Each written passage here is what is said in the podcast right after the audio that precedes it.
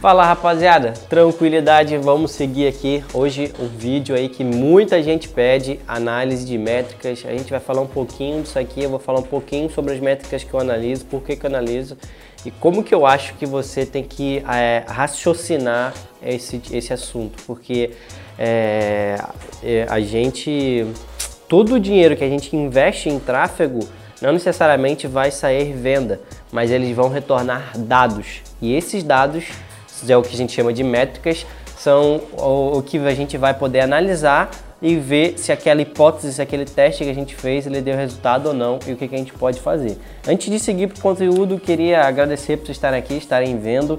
Queria pedir para curtir, se inscrever no canal, ativar o sininho, compartilhar com os amigos, deixar seu comentário, qualquer coisa para poder ajudar a gente aqui a aumentar, é, a, a, gente saber o feedback que você está dando aqui pro canal, né? Isso é muito importante para a gente, para a gente continuar o bom trabalho, beleza? Então, seguindo, cara, análise de métricas. Como que eu vejo isso? Eu imagino é, a gente aqui, né, que roda tráfego e tal, faz os testes como cientistas. Tudo que a gente faz é baseado em hipótese. Então, é, eu vou testar uma imagem. Qual é a hipótese? Se ela vende ou se ela não vende. Beleza. E aí tem os números para me comprovar essa hipótese aqui e tem os números para me comprovar essa outra hipótese aqui. Tudo isso são dados. E você, para poder é, rodar tráfego, vender produtos, essas coisas, você tem que ser gostar, não ser bom, né? Gostar de pegar e a, coletar esses dados, analisar esses dados, se debruçar ali é, no gerenciador de anúncios e entender o que, que aqueles números querem te dizer. Porque quando a gente roda uma campanha, por exemplo, vamos dizer que a gente teve 10 mil impressões. Então mostrou, o anúncio foi impresso 10 mil vezes e ele alcançou 10 mil pessoas. Então 10 mil pessoas únicas viram aquele anúncio. Aí dessas 10 mil pessoas únicas que viram aquele anúncio, por exemplo, um anúncio em vídeo, quantas viram 25% do vídeo. Ah, vamos dizer que 7 mil pessoas viram é, 25% do vídeo. Então aí a gente tem um 70% de pessoas que a gente imprimiu viram a primeira parte do vídeo. Então demonstra que a primeira parte do vídeo desperta interesse. Aí beleza. Aí dessas 7 mil pessoas, quantas foram que chegaram até o final do vídeo? Ah, 3.500 pessoas chegaram até o final do vídeo. Olha, nossa, então 55% das pessoas assistiram o vídeo até o final. Isso demonstra que o vídeo é um vídeo que prende a atenção das pessoas, pô. A gente tem aí 35% de retenção do vídeo em relação a todo mundo que é, o vídeo apareceu para todo mundo. E é isso que eu tô falando, por exemplo, quando você roda lá e tal, não só existe a, a venda no final. A venda, eu acredito que ela é consequência de boas taxas de conversão que vão acontecendo ao longo do caminho. Como eu falei, teve as impressões, 10 mil impressões, 3.500 pessoas viram até é, o final do vídeo, até 95%. Então foi 35% de, de engajamento de consumo até o final. Então é uma taxa de conversão de 35% de consumo do vídeo. Olha, vamos ver se vocês conseguem chegar ao raciocínio. É, vamos dizer que mil pessoas clicaram tá? E aí é lógico que essas mil pessoas que clicaram não vai ser de comparada a quem assistiu o final do vídeo, a pessoa pode ter clicado antes, mas aí a gente tem a métrica de impressões por cliques, que aí vai ser o CTR, né? No caso dessas 10 mil impressões, mil pessoas clicaram, vamos dizer que tem um CTR de 10%, link, um CTR tipo, absurdamente bom. E aí também poderia ter uma métrica de é, das mil pessoas, das 3.500 pessoas que viram o final do vídeo, qual é a, a taxa de conversão das pessoas que clicaram, né? Aí a gente vai pegaria esses mil dividiria por 3.500, multiplicaria por 100, sei lá, não sei qual, quanto que vai dar essa taxa, mas acredito que seja alta também. É, é, e assim você vai quebrando as taxas de conversão de cada etapa do funil. Aí, por exemplo, dessas mil pessoas que clicaram, é, 800 pessoas visualizaram o conteúdo, que de fato chegaram ali na página de destino. Então você tem aí um 20% de perda do tráfego dessas mil pessoas. Então 800 pessoas estão na página. Dessas 800 estão na página, 200 pessoas é, clicaram para ir ao checkout.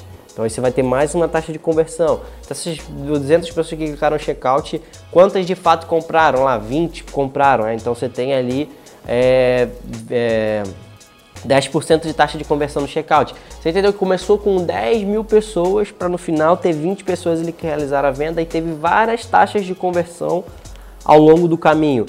E aí, isso aqui a gente nem falou se teve resultado ou não, se teve lucro ou não teve lucro.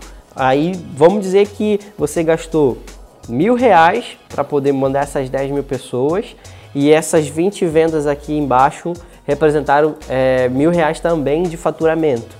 Quer dizer que você teve ROI ou não? Não sei, empatou aqui nesse cenário que a gente está fazendo. E aí, qual é o teu trabalho para poder fazer aquilo ali dar ROI? Você tem que aumentar alguma taxa de conversão para o custo chegar mais barato. Vamos dizer aqui que essas 20 vendas aí, para dar, para dar gasto lá os, os mil reais, acho que acredito que ela tenha sido 50 reais, né? 50 vezes 20 ali vai dar o, os mil reais. Então, 50 reais cada venda que saiu o custo para você para dar os mil reais.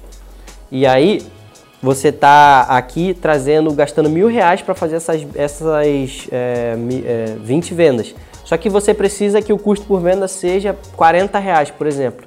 Então, você tem que gastar os mesmos mil reais, só que alguma dessa taxa de conversão você tem que aumentar. E aí pode ser a taxa de conversão de pessoas que entram, entram no checkout pode ser a taxa de conversão do CTR, pode ser a taxa de conversão de pessoas que visualizam a página do destino, pode ser N taxa de conversão, pode ser a taxa de conversão de retenção de pessoas até o final do vídeo, que se aumentar a retenção até o final do vídeo, mais pessoas vão ir para a página de destino, mais pessoas vão entrar no checkout. E tudo isso por um, pelo mesmo custo que você está levando.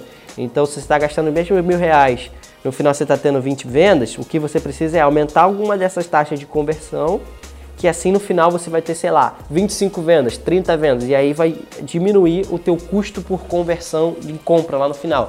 Mas você não entende, você entende que não é só assim, ah, gastei 100 reais e fiz duas vendas, então meu custo por venda é 50 reais. Antes de estar 50 reais, você tem vários mini custos ali, várias etapas de conversão que tem. Como por exemplo, ah, meu custo por initiate checkout é 5 reais. Eu sei que a cada 10 initiate checkout eu tenho uma venda, então meu, meu custo por venda é 50 reais, mas se eu quebrar por os 10 initiate checkout ali, que é a taxa de conversão para ter uma venda, 5 reais cada um. Então, pô, se eu abaixar meu custo por initiate checkout e a taxa de conversão em venda continuar a mesma, então, teoricamente, eu vou ter um custo por conversão mais barato. Tá conseguindo entender como se levanta hipótese, como se testa e aonde você tem que olhar as coisas?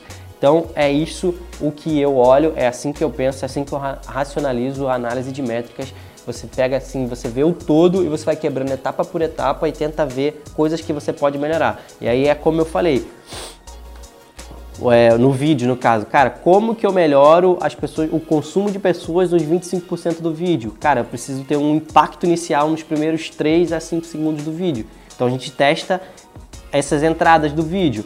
Ah não, agora eu preciso aumentar a retenção no final do vídeo. Pô, então vamos testar o meio ali do vídeo, vamos botar um, uns 10 segundos ali diferente no meio do vídeo.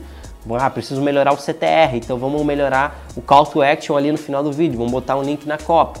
Essas são coisas que você levanta a hipótese tipo assim, ó, quero melhorar o CTR. Como que eu vou fazer isso? Botando um link na copy do anúncio. Qual o resultado? Melhorou o CTR? Não melhorou o CTR? Opa, melhorou o CTR, vamos para uma nova hipótese. E assim você vai descendo, beleza? Então, acho que eu dei aí para vocês uma boa explanação sobre como eu penso em métricas, como eu racionalizo isso. E acho que agora vocês têm uma base para poder começar a formular o próprio pensamento de vocês, beleza?